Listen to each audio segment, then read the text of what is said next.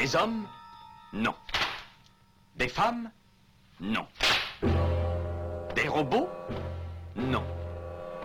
Des surhommes Implacables. Insaisissables.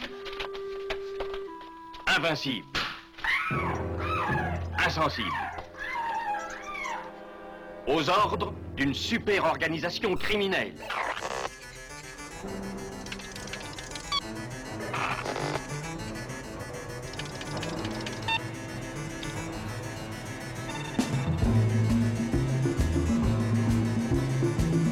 Impossible Rien n'est impossible pour... Culture prohibée. Bienvenue pour ce nouvel épisode de Culture Prohibée. Culture Prohibée, c'est l'émission hebdomadaire de la culture planète du Ciboulot, animée par l'équipe des films de la Gorgone. Pour en savoir plus, rendez-vous sur le site www.lesfilmsdelagorgone.fr. Nos précédentes émissions déjà diffusées sur cette antenne sont disponibles sur Deezer, PodCloud et Spotify.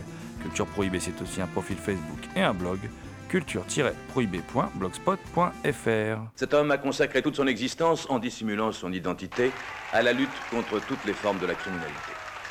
Je vous présente donc Santo.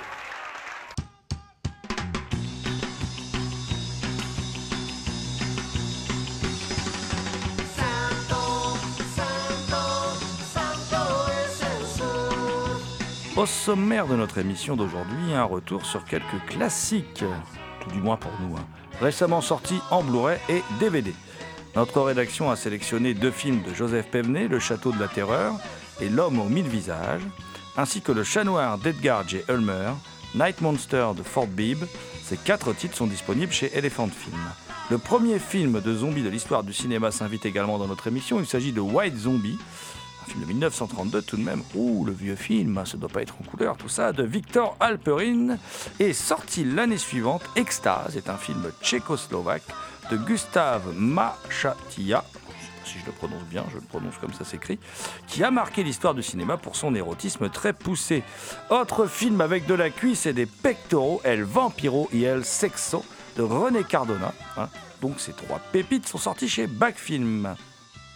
Alors classique ou pas classique, c'est à vous d'en décider, mais nous on a sélectionné également deux slashers, à savoir Happy Birthday to Me, sous-titré en français euh, Souhaiter ne jamais être invité de Jack Lee Thompson, et Le bal de l'horreur de Paul Lynch avec une toute jeune Jamie Lee Curtis. Pour causer de tous ces chouettes films, je suis accompagné de deux types étranges.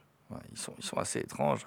Heureusement que nous ne sommes pas en visiorama, sinon vous seriez totalement effrayés par les deux créatures qui m'accompagnent. Je veux bien sûr parler de Damien Demé, dit la bête noire de Compiègne, un archéologue animal en quête de culture souterraine et oubliée. Bonjour Damien.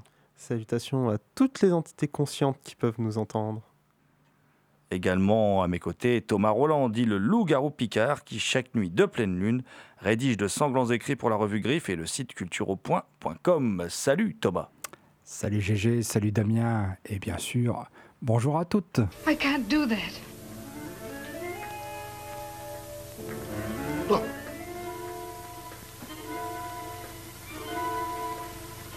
Blood.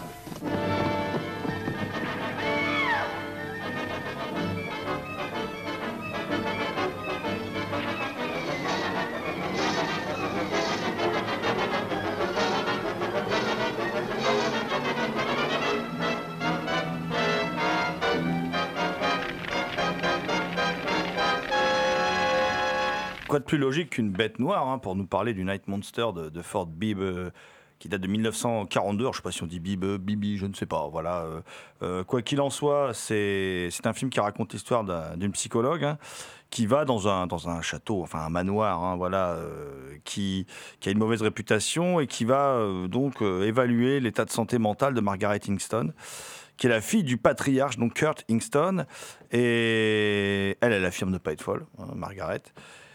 Mais elle semble toutefois ne pas avoir totalement, euh, comment dire, toutes ses facultés. Voilà. Et donc il y a euh, trois médecins un peu étranges euh, qui sont invités au manoir. Et ben, seul problème, petit à petit, ils se font tous assassiner. Et donc on va basculer dans une sorte de, de wood unit fantastique, n'est-ce pas, mon cher Damien? Alors c'est un film dans lequel on retrouve Bela Lugosi, qui avait une grande réputation à l'époque justement pour ce genre de film, notamment avec l'aura que lui a apporté Dracula et finalement toute l'aura que va lui être portée. Pour moi, c'est la première rencontre que j'ai eue avec Bela Lugosi, que au final je ne connaissais qu'à travers le film Ed de, de Tim Burton. Et dans ce film, il a un petit rôle par rapport aux, autres films où généralement il jouait. Alors ce qui est assez intéressant avec Night Monster, c'est que finalement l'action se passe essentiellement dans un manoir. Donc on pourrait s'attendre à une sorte de huis clos, mais il y a beaucoup de scènes qui sont mises en parallèle avec le marais et les enquêtes du policier, ce qui finalement fait un, faux huis clos, ou plutôt euh, un huis clos ouvert, même si euh, finalement le terme huis clos ne correspond pas du tout euh, à cette œuvre. Et c'est un film très intéressant qui repose sur le fantastique. C'est des éléments qui sont mis en avant euh, dès le début. Is this uh, process of yours by any chance based on glandular functioning?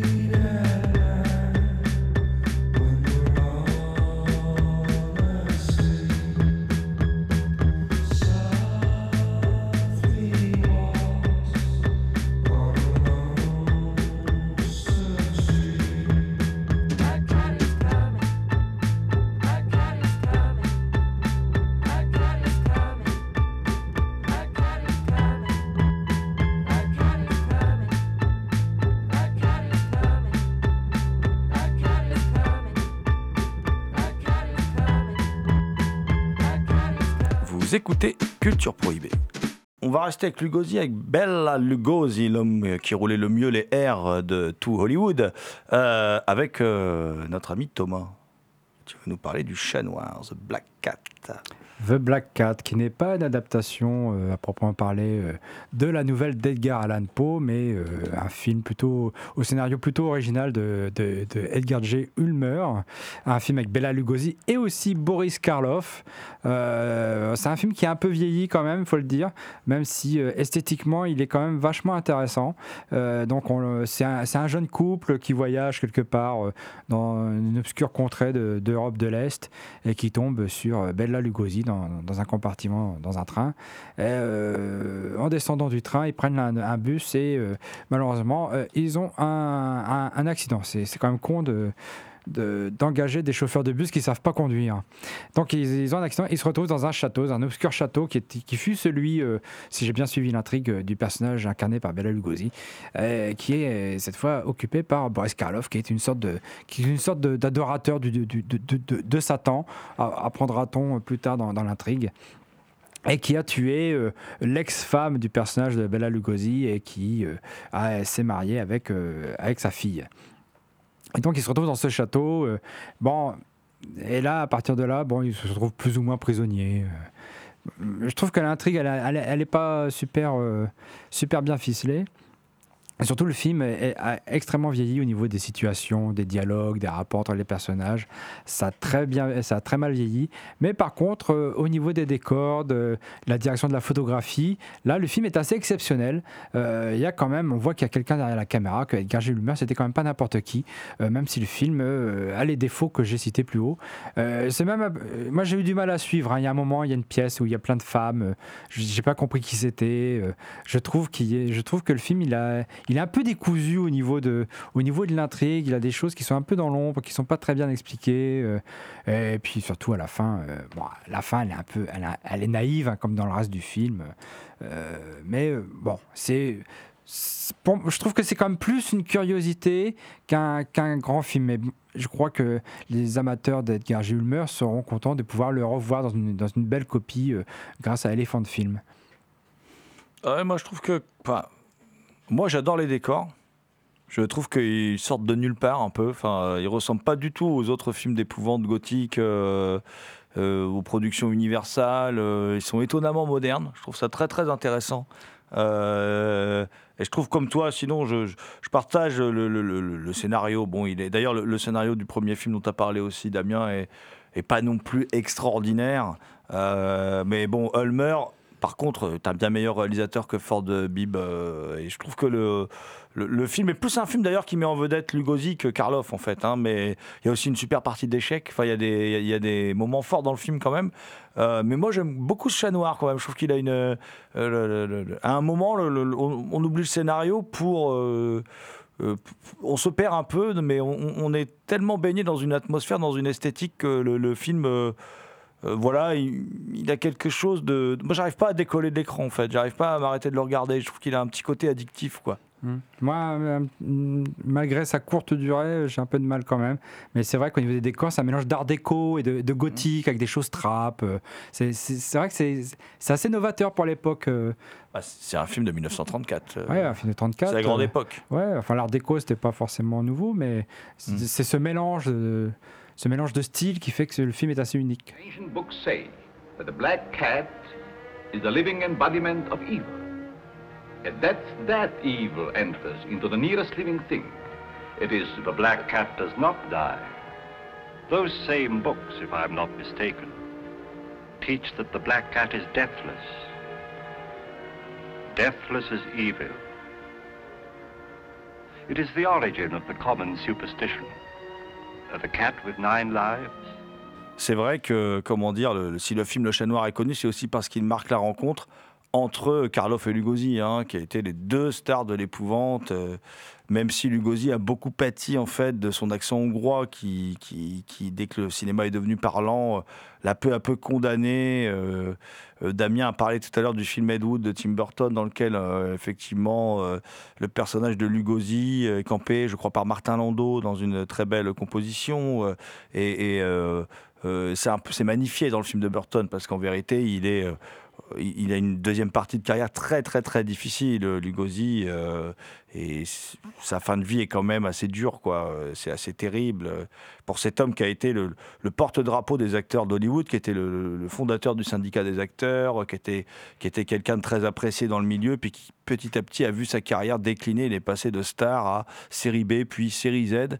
Et en fait le parlant l'a un peu un peu tué. Et en plus, il avait du talent, mais c'est vrai qu'il était condamné à jouer les personnages qui roulaient les airs. Je disais un peu tout à l'heure ça pour rigoler. Et, Karloff euh, a connu quand même une, bien meilleure carrière. Et là, on, peut le voir dans un film de 1951, sorti lui aussi chez, chez Elephant Film, qui s'appelle Le Château de la Terreur, The Strange Door, un film de Joseph Pévenet, qui est une adaptation de Robert Louis Stevenson, en fait, La Porte du Cire de Malétroit, euh, qui est qui raconte l'histoire suivante. Alors Alain, le sire de Malétroit, veut se venger de son jeune frère, Edmond, qui a épousé il y a 20 ans de cela la femme qu'il aimait.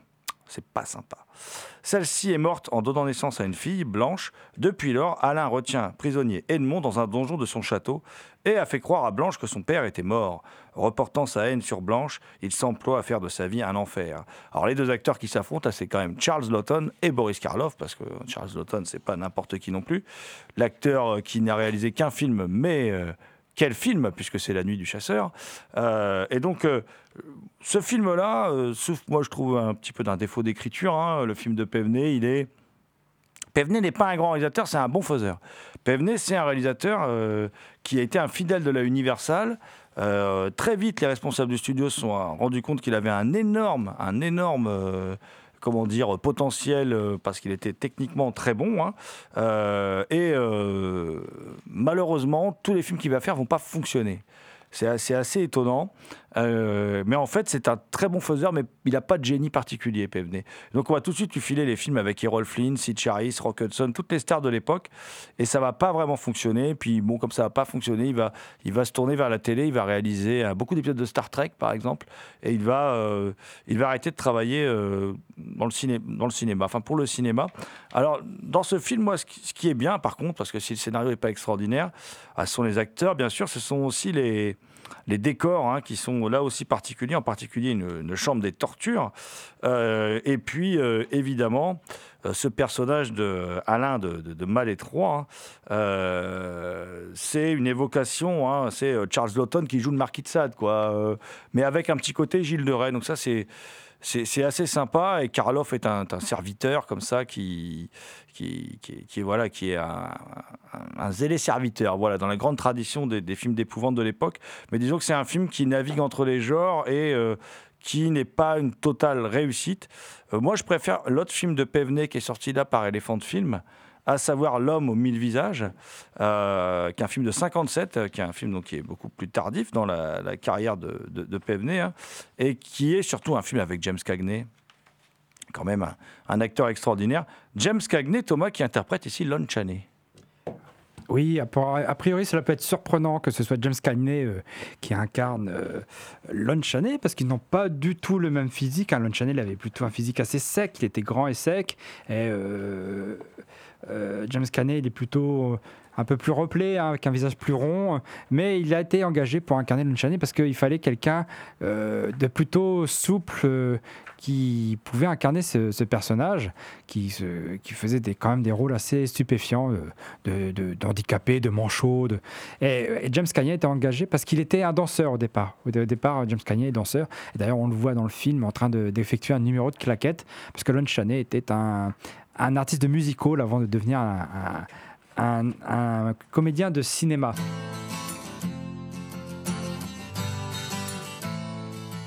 I'm the man of a thousand faces, a little piece of me in every part I take. I hold the tape for a thousand races, a different point of view in every speech I make.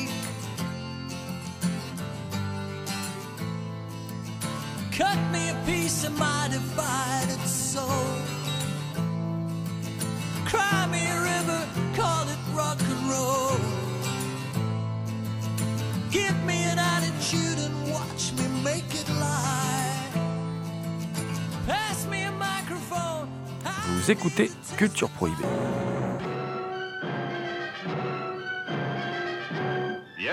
Lon Chaney was all of these. The Hunchback of Notre Dame, the Miracle Man, the Phantom of the Opera. The world, fascinated and thrilled, called him the man of a thousand faces. But what was the secret Lon Chaney hid behind his thousand faces? What was the mystery in his life? Now, for the first time, the true story, torn from his heart, comes to the screen. Starring James Cagney, magnificent as the fabulous Lon Chaney, master of the grotesque, the weird, the strange. And Academy Award-winning Dorothy Malone and lovely Jane Greer. Lon Chaney qui était euh, celui qu'on a appelé l'homme aux mille visages, qui, qui, avait la réputation de changer quasiment son visage sans maquillage ou presque, et qui, qui était une sorte de contorsionniste et qui est célèbre, euh, célèbre pour ses participations film de, euh, au film de Todd Browning. Euh, il a vraiment explosé dans, le, dans, les films de Todd Browning, euh, Lon Chaney. C'est pour ça qu'il a marqué. D'ailleurs, c'est un peu un petit défaut de cet homme aux mille visages, puisque n'ayant pas les droits des films de Todd Browning, tels que L'Inconnu, par exemple, on, ne voit pas euh, du coup d'extrait ou du travail de Lon Chaney avec Todd Browning, qui est sa meilleure période. On voit juste des affiches à un moment. ça, pour moi, c'est le défaut principal du film. Sinon, moi, je trouve quand même que c'est un film relativement réussi. C'est un film relativement réussi. Effectivement, tu disais toi-même que c'est pas un génie, euh, euh, Joseph Pevenet. Effectivement, c'est pas un génie. Le film est très beau visuellement. Il est beau. C'est un beau cinémascope. Je me suis dit en voulant le revoir, ça tombe. Euh, je vais peut-être m'ennuyer un petit peu. Après tout, c'est un biopic. Le biopic, c'est pas ce que je préfère au cinéma. Mais finalement, j'ai pas décollé du film pendant deux heures parce que le film dure presque deux heures. Il y, a, effectivement une belle cinématographie, un beau noir et blanc avec des effets sur les ombres signé Russell Metty. de ce côté-là, le film est bien c'est pas du génie, c'est euh, filmé assez classiquement, on va dire. C'est une mise en scène très classique. Mais il y a surtout un truc que je trouve très intéressant qui apparaît de temps en temps dans le film, c'est euh, sur les apparences. Alors à un moment, on voit euh, James Cagney se préparer pour une scène et donc on le voit s'installer et tout d'un coup, quand il commence à jouer, tout d'un coup, on entend la musique du film alors qu'on est derrière les caméras, qu'on voit les caméras à l'image au premier plan, on est derrière la caméra, on voit la musique du film qui sont en train de tourner et tout d'un coup, il arrive devant un personnage et là il y a un, il y a un contre-champ sur euh, un faux pasteur dans le film qui sont en train de tourner sur un faux pasteur. Derrière le faux pasteur, on voit toute la machinerie, toute la machinerie qu'il y a derrière pour, le tourner, pour tourner. Et je trouve cette séquence très intéressante par rapport à tout ce qui est le faux, les apparences, etc. Parce qu'en plus, ça a un sens par rapport à la scène qui sont en train de tourner, vu que c'est un faux pasteur qui fait des faux miracles. De ce côté-là, il y, a des choses intéressantes dans ce film-là. Mais sinon, c'est aussi un film qui, moi, je trouve qu'il ne donne pas forcément un un, portrait très flatteur de, de, Lon qui était quelqu'un d'assez protectionniste en fait. Hein. Il s'est montré assez protectionniste envers son fils et qui était, il était un peu revanchard. Il en a longtemps voulu à, son ex-femme, à qui s'était brouillé. Vous verrez si vous voyez le film, vous verrez pourquoi. Euh, mais c'est, il montre pas forcément un, non, il fait pas forcément un portrait très flatteur du personnage. Il montre bien toutes les différentes facettes de, de, cet acteur qui fut un grand acteur. Ouais, ça a été un immense acteur. Je me rappelle de sa découverte dans les films de Todd Browning. Euh, c'est extraordinaire. Enfin, quand, il fait le personnage amputé et tout ça, enfin, on a l'impression que c'est réellement quelqu'un d'amputé. Enfin, c'est impressionnant. Je me rappelle de ses découvertes dans le ciné, cinéma de minuit sur FR3, de voir ces films-là. J'étais euh, complètement abasourdi. J'ai, j'ai longtemps gardé précieusement mes, VHS, euh, que j'ai toujours d'ailleurs de ces enregistrements, qui sont des films extraordinaires. Lon Chaney, il est extraordinaire. On peut pas dire, je veux pas être méchant, mais que Lon Chaney Junior est hérité du talent de son père, hein. euh, un peu falot, un peu voilà. Lui, il a incarné toutes les figures aussi, Lon Chaney Junior, de, de, des monstres de la Universal, mais dans les films les moins intéressants quand même de la de, la Universal.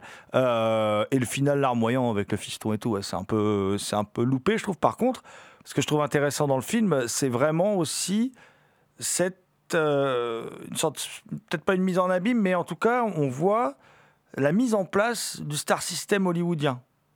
On voit le fonctionnement des studios, on voit les stars, comment elles sont fabriquées, tout ça. On est quand même euh, dans les années 50. C'est-à-dire, là, on a quand même une petite critique de l'intérieur. C'est pas c'est pas violent comme critique, mais c'est quand même intéressant comme point de vue. C'est pas quelque chose qu'on voyait euh, dans, dans, énormément de films. Zombie Allez vite Allez Never eyes so evil. Never powers so potent. Never magic so black. Bela Dracula Lugosi as the master of the white Zombie.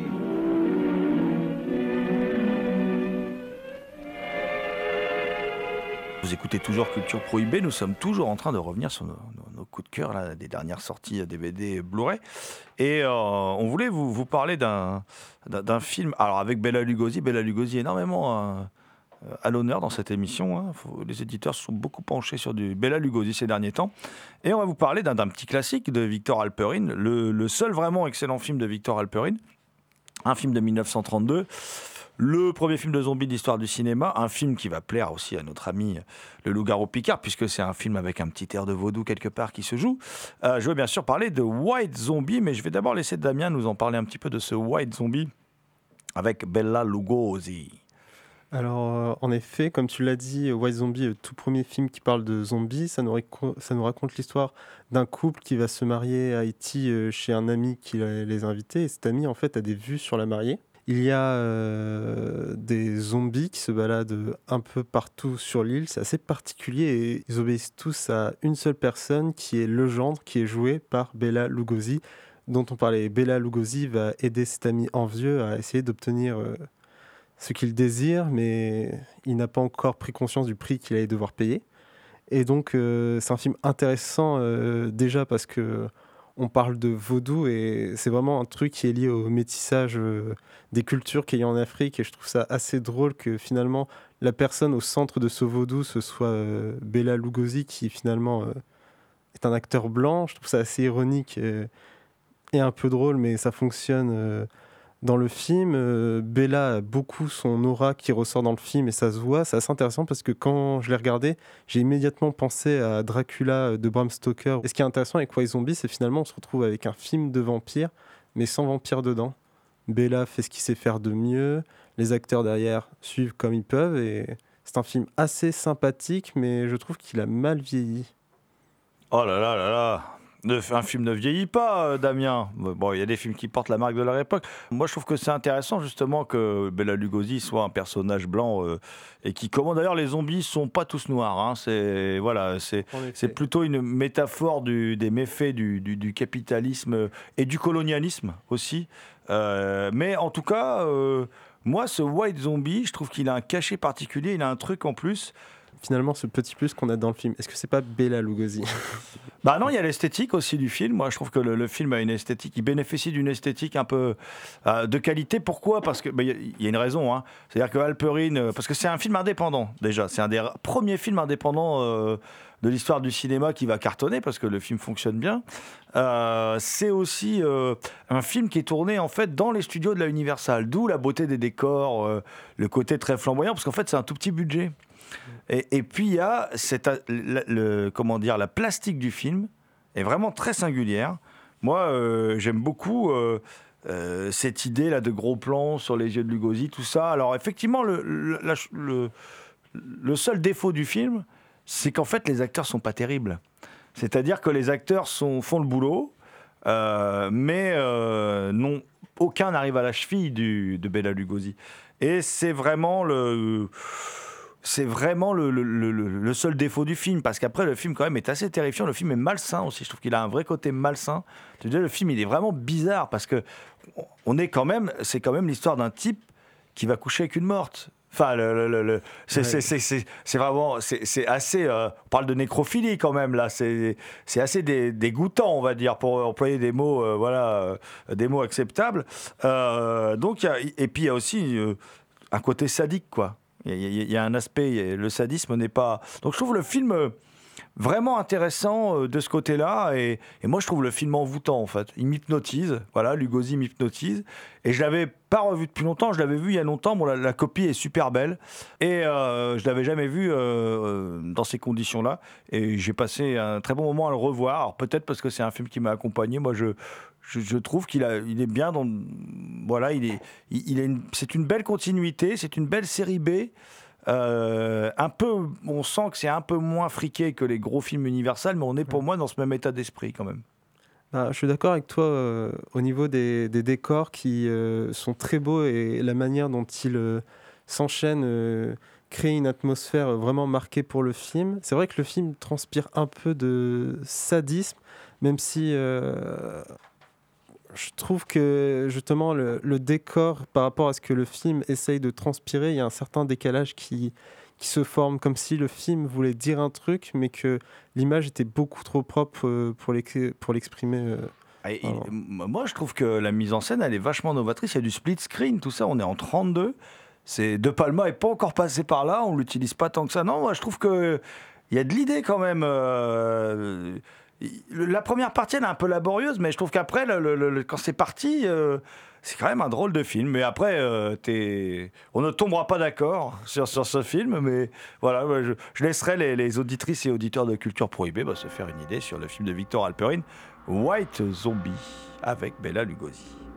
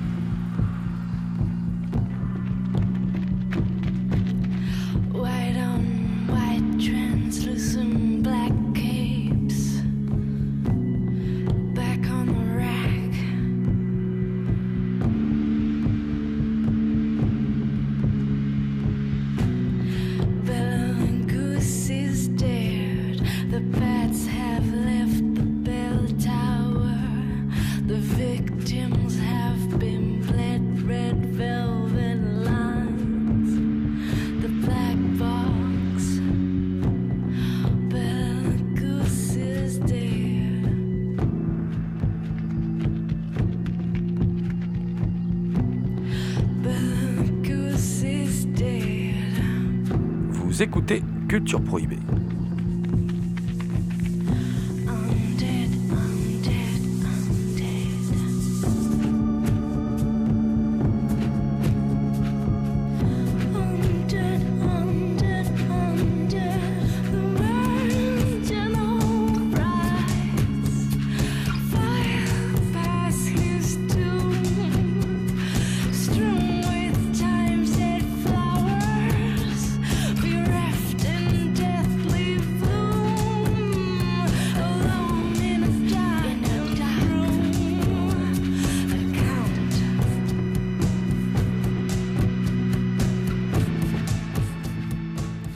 Et maintenant, j'avais envie de partager un petit moment d'extase à l'antenne.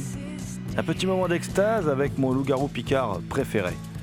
Et oui, Thomas, euh, je sens que tu vas nous parler de celle qui a été surnommée la plus belle femme du monde. Eddie Lamar, Eddie Lamar qui est connu euh, notamment pour avoir tourné nu dans un film. De ce film, donc, tu l'as dit, GG, c'est Extase. Extase, réalisé en 1933 par euh, Gustave Ma- Machati. Je ne sais pas si ça se prononce comme ça, mais en tout cas, c'est écrit comme ça. Gustave Machati. Euh, Extase, c'est donc l'histoire d'une jeune femme qui, qui se retrouve mariée à un monsieur quand même un, un petit peu plus âgé qu'elle, hein, quand même. hein. Genre, euh, il y a bien 20 ou 30 ans d'écart. Facile, hein Ah oui, facile, Thomas, mais en même temps, ce n'est pas de lui euh, dont elle est amoureuse. Euh, non, euh, parce que en plus, euh, le soir de leur mariage, le monsieur s'assoupine et il ne l'honore même pas. Et là, là, évidemment, c'est un mariage qui commence mal. Euh, elle rencontre un autre homme euh, alors qu'elle se baignait nue. euh, dans, un- dans une rivière quelconque. Et elle se, met à fuir nue sur son cheval, je crois, ou à, cou, ou à court nu. Enfin, moi, j'ai eu du mal avec le film, hein, honnêtement. J'ai eu du mal à rentrer dedans. euh. Alors, c'est l'histoire d'une femme qui veut prendre un peu prendre son indépendance, qui veut pouvoir prendre son pied quand elle veut avec euh, l'homme qu'elle aime, etc.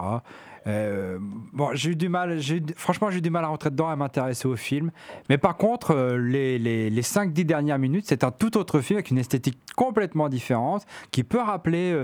alors, j'arrive pas bien à définir si c'est de la propagande nazie ou de la propagande soviétique, mais ça me fait aussi penser à l'esthétique des films de King, de certains films de King Vidor. Une esthétique, oui, de l'emphase, mais quelque chose de très, de très dur, très, très dur, quoi. C'est vrai, ouais, c'est un, film particulier, euh, c'est un film très particulier. Euh, en plus, qui fait écho avec la vie personnelle d'Eddie Lamar, euh, parce qu'Eddie Lamar, c'est quand même quelqu'un qui a une vie complètement hallucinante. Eddie Lamar, c'est. Si aujourd'hui on utilise le Wi-Fi, c'est grâce à Eddie Lamar. C'est elle qui a inventé le saut de fréquence. C'est- un esprit supérieur, mais en même temps, c'est aussi. euh, elle a un peu baratiné sur le film d'ailleurs, parce que c'est pas très crédible. Dans, son autobiographie, euh, euh, elle explique que ah, elle savait pas en gros qu'il a filmé nu. Ils étaient super loin, mais ils ont mis des objectifs. ils ont zoomé. Alors, quand on connaît un peu la technique disponible en 1932 pour les films, bon, on se doute bien que c'était pas possible.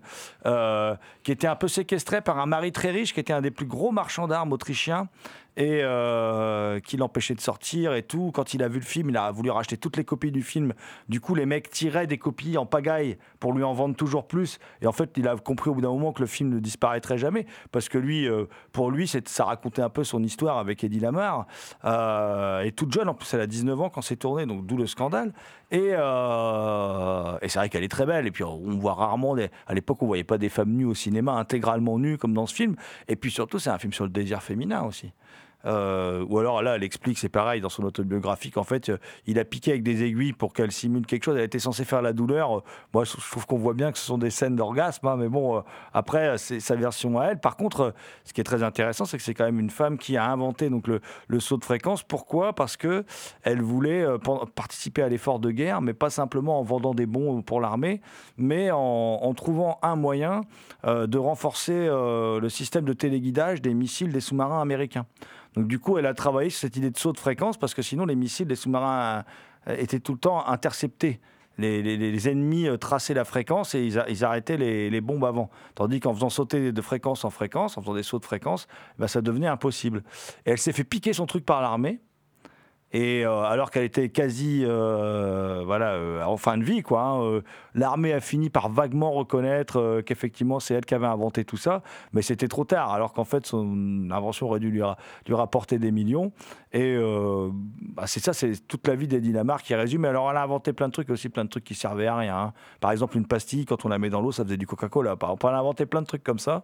Mais c'est quand même une vie un peu hors norme. Elle a eu plein de maris. euh, euh, elle s'est enfuie donc de son premier mari qui était le riche marchand d'armes, copain de Mussolini. et comment dire, elle s'est enfuie parce qu'elle est déguisée en soubrette.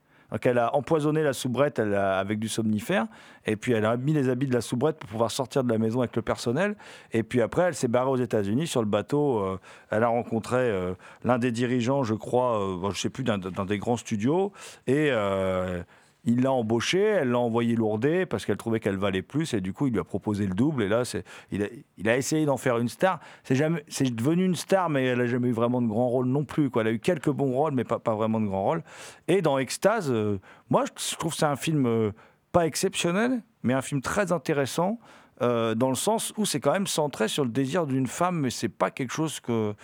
C'est quand même un sujet qui intéressait pas trop les metteurs en scène en 1932, faut dire les choses, quoi. Pour revenir sur Lamar, c'est une personne très intelligente euh, et j'ai trouvé que le film euh, l'était aussi, mais peut-être juste euh, mon avis. J'ai beaucoup aimé l'introduction du film avec euh, la séance du mariage, euh, le fait de passer la porte, toute cette scène finalement qui nous présente la nuit de noces avec le voile euh, quand elle marche, qui est pas portée mais qu'elle laisse traîner, qui donne. euh, bah, quand je regardais, je me disais que ça faisait un peu un effet de linceul et finalement, euh, je me demande si ça annonçait pas ce qui se passerait. Plus tard, euh, donc euh, quelque chose que l'image apporte au niveau de la symbolique. Normalement, le mari qui au départ a, a du mal à retirer ses chaussures euh, qui sont constamment...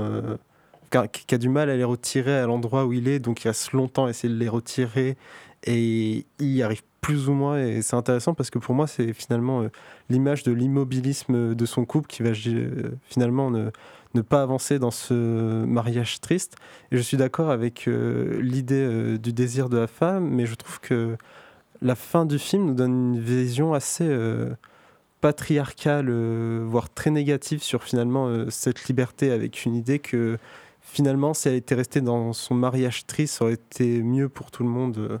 C'est assez particulier. J'arrive pas vraiment à, à dénoter euh, ce que la fin veut, nous dire, vu qu'elle nous montre un enfant, un avenir possible, mais en même temps, la fin est triste. euh. Ça joue sur plusieurs tableaux, je trouve. Oui, alors, mais cette fin, elle pose problème. En fait, euh, tu l'as dit, il y a beaucoup de symboles. C'est un film très freudien. Il y a plein de symboles euh, freudiens tout le long du film. Il y a, des références euh, sans cesse à Freud, parfois grossières, parfois drôles, parfois très intéressantes. Mais c'est vrai que la fin du film pose problème. J'ai dit 32, c'est 33. hein, mais bon, c'est cette époque-là, quoi. C'est tourné en 32, ça sort en 33. Mais je veux dire, c'est quand même. la thématique est effectivement novatrice. Mais à la fin, tout rentre dans l'ordre. Effectivement, la fin, elle est étrange. Elle cadre pas avec le reste du film, qui est un film assez sensuel, euh, euh, assez beau même par instant. hein. et euh, la fin, la fin du film est vraiment étrange. Effectivement, moi non plus, je n'arrive pas à la cerner, si ce n'est que on a clairement l'impression que à la fin du film, il fallait que tout rentre dans l'ordre pour que le film soit acceptable du public. C'est-à-dire que cette femme avait eu son moment de folie, mais que la norme, c'était ça, quoi. C'était, j'avais envie de dire travail, famille, patrie, quoi. Mais c'était la norme et, il fallait s'y tenir parce que sinon vous auriez beaucoup d'ennuis, comme la petite euh, Eddie Kessler d'ailleurs à l'époque, puisqu'elle n'avait pas encore le nom d'Eddie Lamar. Euh, mais voilà, je trouve que ça trahit un peu, euh, ça, ça gâche un peu le film. Le final gâche un peu le film.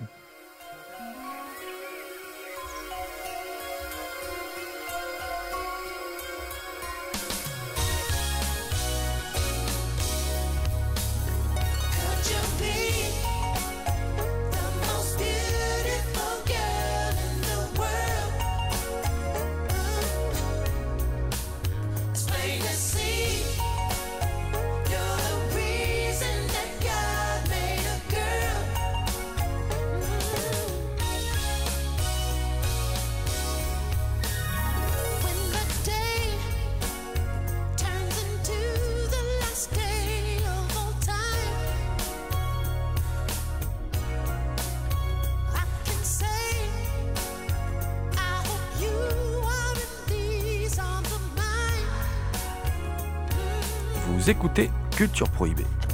Cet homme a consacré toute son existence en dissimulant son identité à la lutte contre toutes les formes de la criminalité.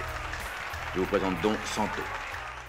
Autre film avec des femmes nues, et nous, les films avec des femmes nues dans Culture Prohibée, on en parle de temps en temps, même assez souvent en fait. euh, eh bien, euh, c'est euh, une aventure de Santo.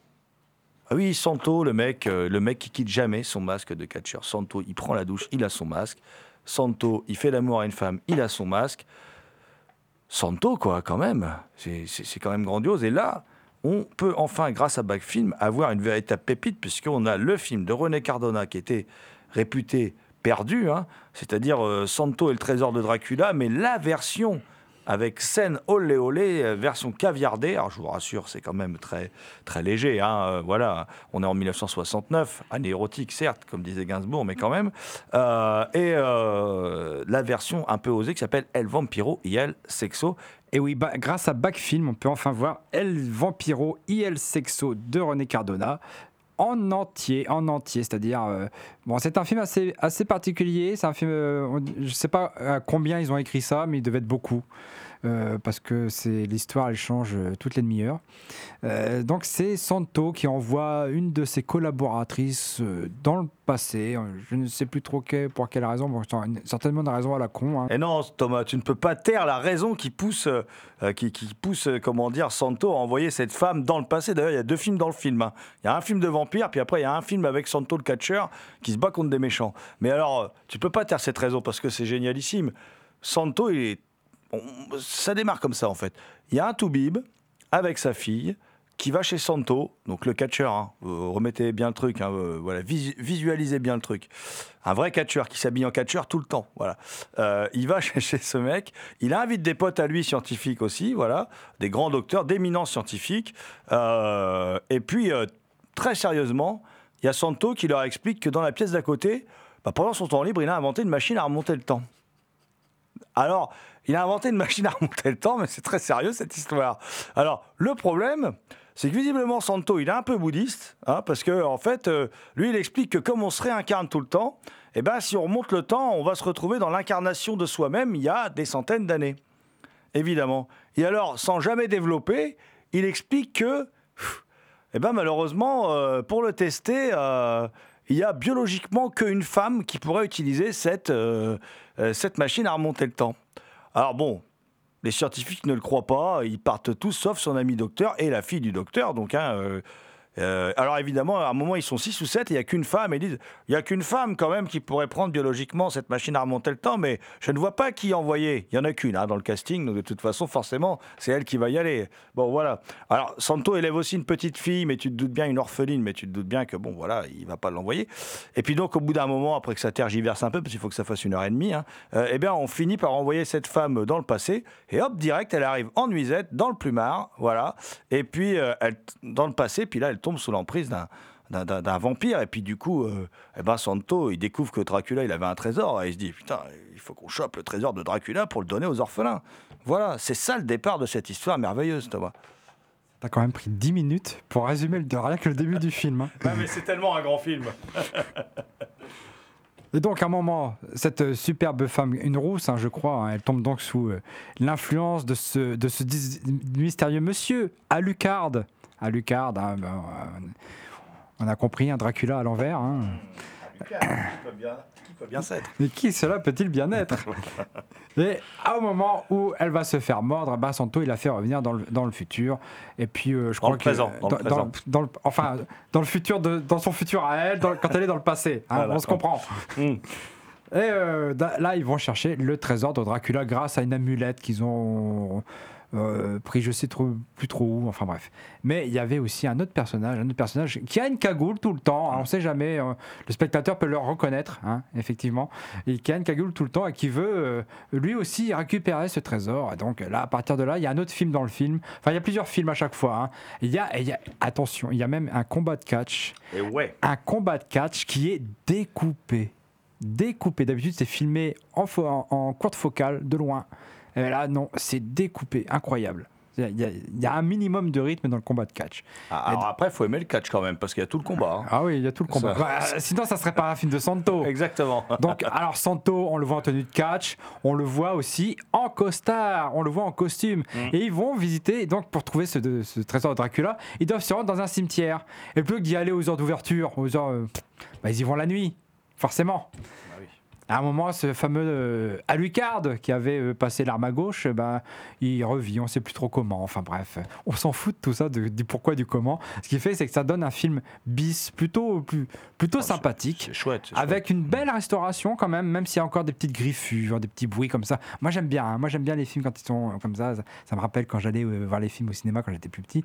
Enfin, bref, donc il y a une bonne, il y a une belle restauration. Moi je trouve que c'est un film plutôt sympathique. Bon c'est Santo, hein. Santo c'est souvent sympathique. Faut pas regarder 15 par jour non plus, mais c'est plutôt sympathique. En plus l'édition est plutôt belle quoi. Alors, Ah, elle est belle, avec a- des cartes, tout ça. donc il y a des Mm. cartes, il y a euh, donc cette version, la version intégrale du film, qui propose donc des plans de femmes nues, de- qui étaient euh, qui ont été rajoutés, je crois, par le producteur, hein, si je ne me Ah, trompe mais pas. c'est c'est extraordinaire en fait, parce que c'est quand même assez bourré de faux raccords, ces plans de femmes nues. Parce qu'en fait, Dracula, il a tout, il- Dracula, il va pas lui-même attaquer les gens. Il a mordu des femmes qui après travaillent pour lui.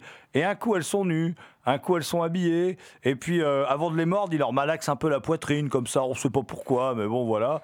Euh, C'est c'est quand même assez, assez dantesque. hein. Il y a aussi un, bonus euh, euh, par Christophe Beer. Christophe Beer qui revient bien sur la carrière de Santo, qui il est, euh, comment il est arrivé à devenir Santo, etc. Il nous explique que c'était un méchant au départ, etc. Et il y a aussi la version, euh, la version courte. Euh, Santo et le trésor de, de Dracula disponible sur ce même DVD. Donc, euh, El Vampiro et El Sexo de René Cardona euh, de 1969. Euh, nous, on conseille vivement, n'est-ce pas, GG Ah, mais on conseille vivement deux fois. J'ai presque envie de le revoir. Rien qu'en en ayant parlé, j'ai envie de le revoir. Je ne sais pas pourquoi. Ce pauvre Santo se fait des illusions. Il croit avoir gagné la partie, mais il ignore tout du piège terrible que nous allons lui tendre. Oh, Santo, j'ai très très peur. Quelque chose me dit qu'il va nous arriver un terrible malheur depuis que nous sommes ressortis de cette maudite tombe. Regarde-moi dans les yeux. Tu es sous mon emprise.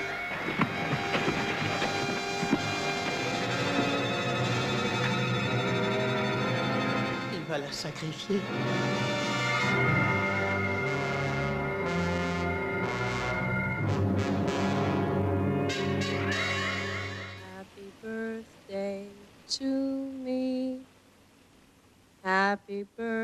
Birthday to me. Happy birthday, dear Ginny.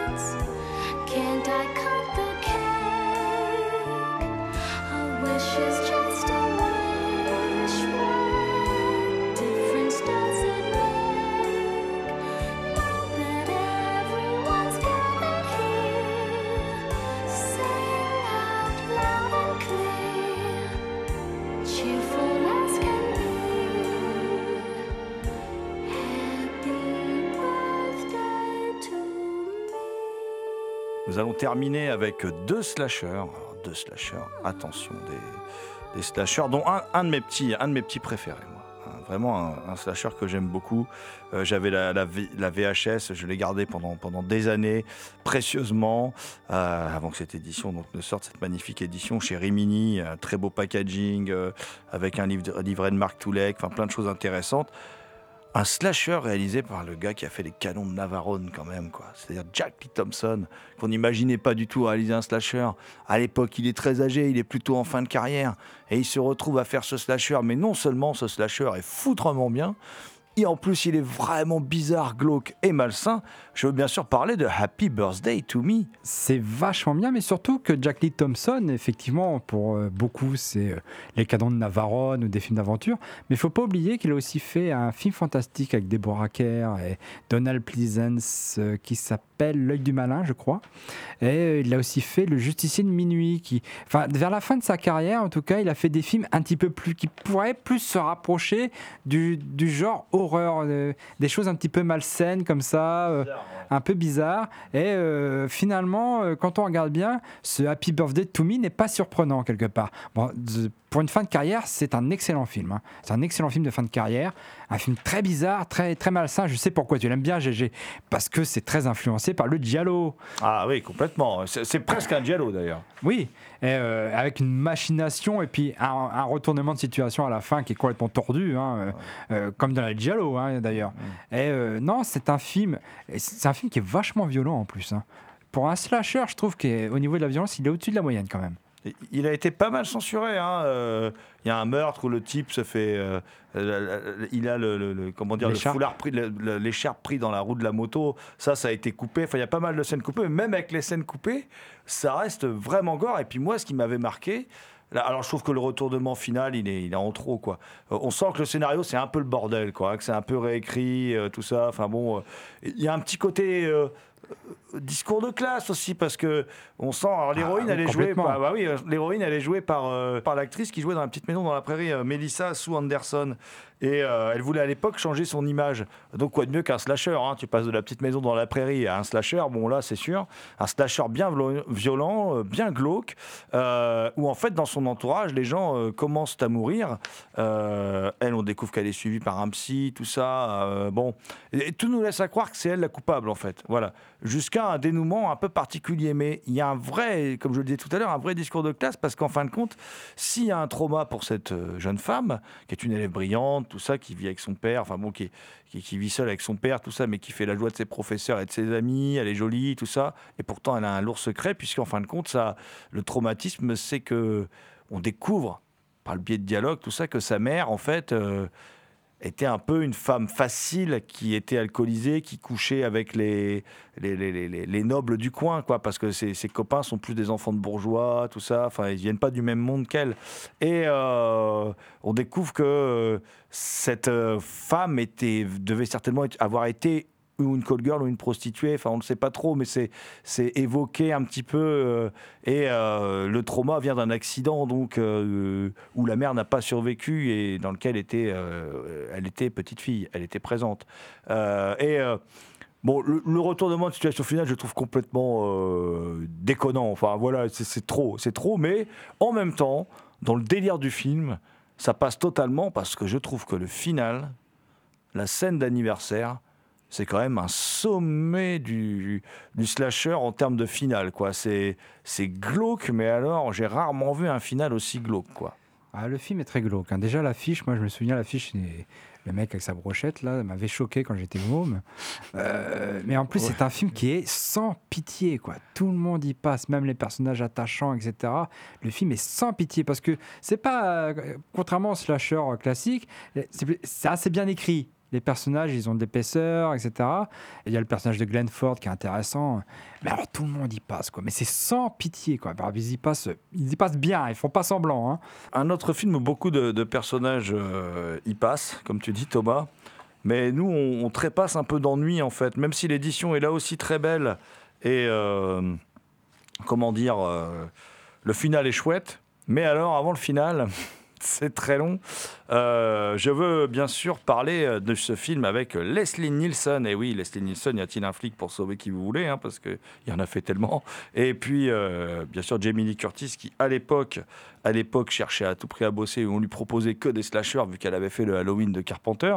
Et ce film, c'est Le bal de l'horreur, Prom Night, film canadien de, Paul Lynch, sorti en 1980, soit un an avant le Happy Birthday to Me. Et ça démarre comme ça, il y a une petite gamine. Le début est très bien, mais déjà c'est un peu longué. La mise en place est un peu longue, même si c'est bien et c'est assez cruel, parce que bon, voir des enfants mourir au cinéma, c'est toujours un truc assez cruel. Donc, euh, des enfants s'amusent à une sorte de partie de cache-cache un peu, un peu flippante comme ça, puis il y a malheureusement une gamine euh, qui, prise dans l'atmosphère du jeu, ben, euh, passe à travers une fenêtre et meurt. Voilà, meurt de manière terrible. Et puis, euh, des années plus tard, euh, donc, il y a euh, son grand frère, sa grande sœur, le papa qui est le directeur du lycée, et ça va être le bal, donc prom night, le bal de l'horreur, donc ça va être le bal du, lycée. Et, eh bien, qu'est-ce qui se passe? Évidemment, au même moment, il y a un psychopathe qui s'évade d'un asile à côté. Et il y a des meurtres horribles qui se produisent. Alors, je préviens que il faut. le, le début est bien. Après, il y a trois quarts d'heure où il se passe, mais strictement rien. C'est assez pénible, sincèrement. Mais alors, par contre, après, quand la dernière demi-heure arrive, là, on est bien, on est en terrain conquis. En fait, le film aurait dû durer trois quarts d'heure. Voilà, parce qu'il y a des personnages sympas. hein. Je pense à ce personnage de, de, gros qui est pas présenté comme un idiot, comme souvent on les présente dans les films, euh, euh, le gros crétin. Non, là, il est gros, mais il arrive quand même à sortir avec une fille assez jolie. Et puis, euh, il est plutôt malin. Il anticipe un peu ces personnages de geek à la super grave qu'on voit aujourd'hui. C'est-à-dire, peu importe que ce soit des beaux gosses, il arrive à séduire, il est malin. D'ailleurs, quand il- quand son, il se fait tuer, c'est un de ceux qui résiste le plus intelligemment au, au tueur. Bon, il, il y passe quand même, mais bon, c'est assez, euh, assez rigolo la, manière dont, il se défend. Alors qu'on on va s'imaginer que c'est le plus lâche, vu que euh, c'est un gros couard. Mais non, il n'est pas couard du tout, il est assez démerdard. Il fume beaucoup de chichons par contre, donc, euh, mais il a des bons réflexes malgré tout. Et euh, voilà, et le film se termine comme ça, sur un morceau pompé honteusement sur le I Will Survive de Gloria Gaynor, une copie conforme carrément, et avec quand même une très belle décapitation qui finit sur la piste de danse, qui est, qui est le clou du film. Donc, moi je dirais slasher moyen. Belle édition pour un slasher très moyen quand même.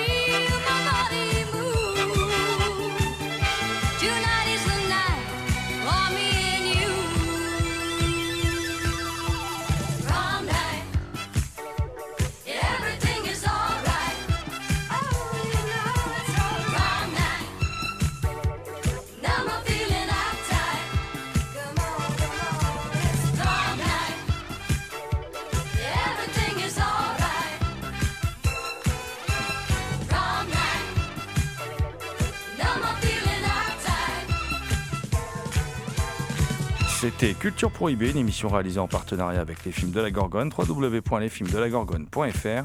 Toutes les réponses à vos questions sont sur le profil Facebook et le blog de l'émission, culture-prohibée.blogspot.fr. Culture Prohibée est disponible en balado-diffusion sur Deezer, PodCloud et Spotify.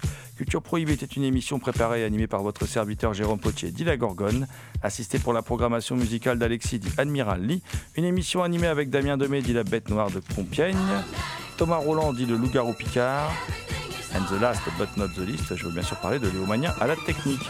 Salut les gens, à la prochaine.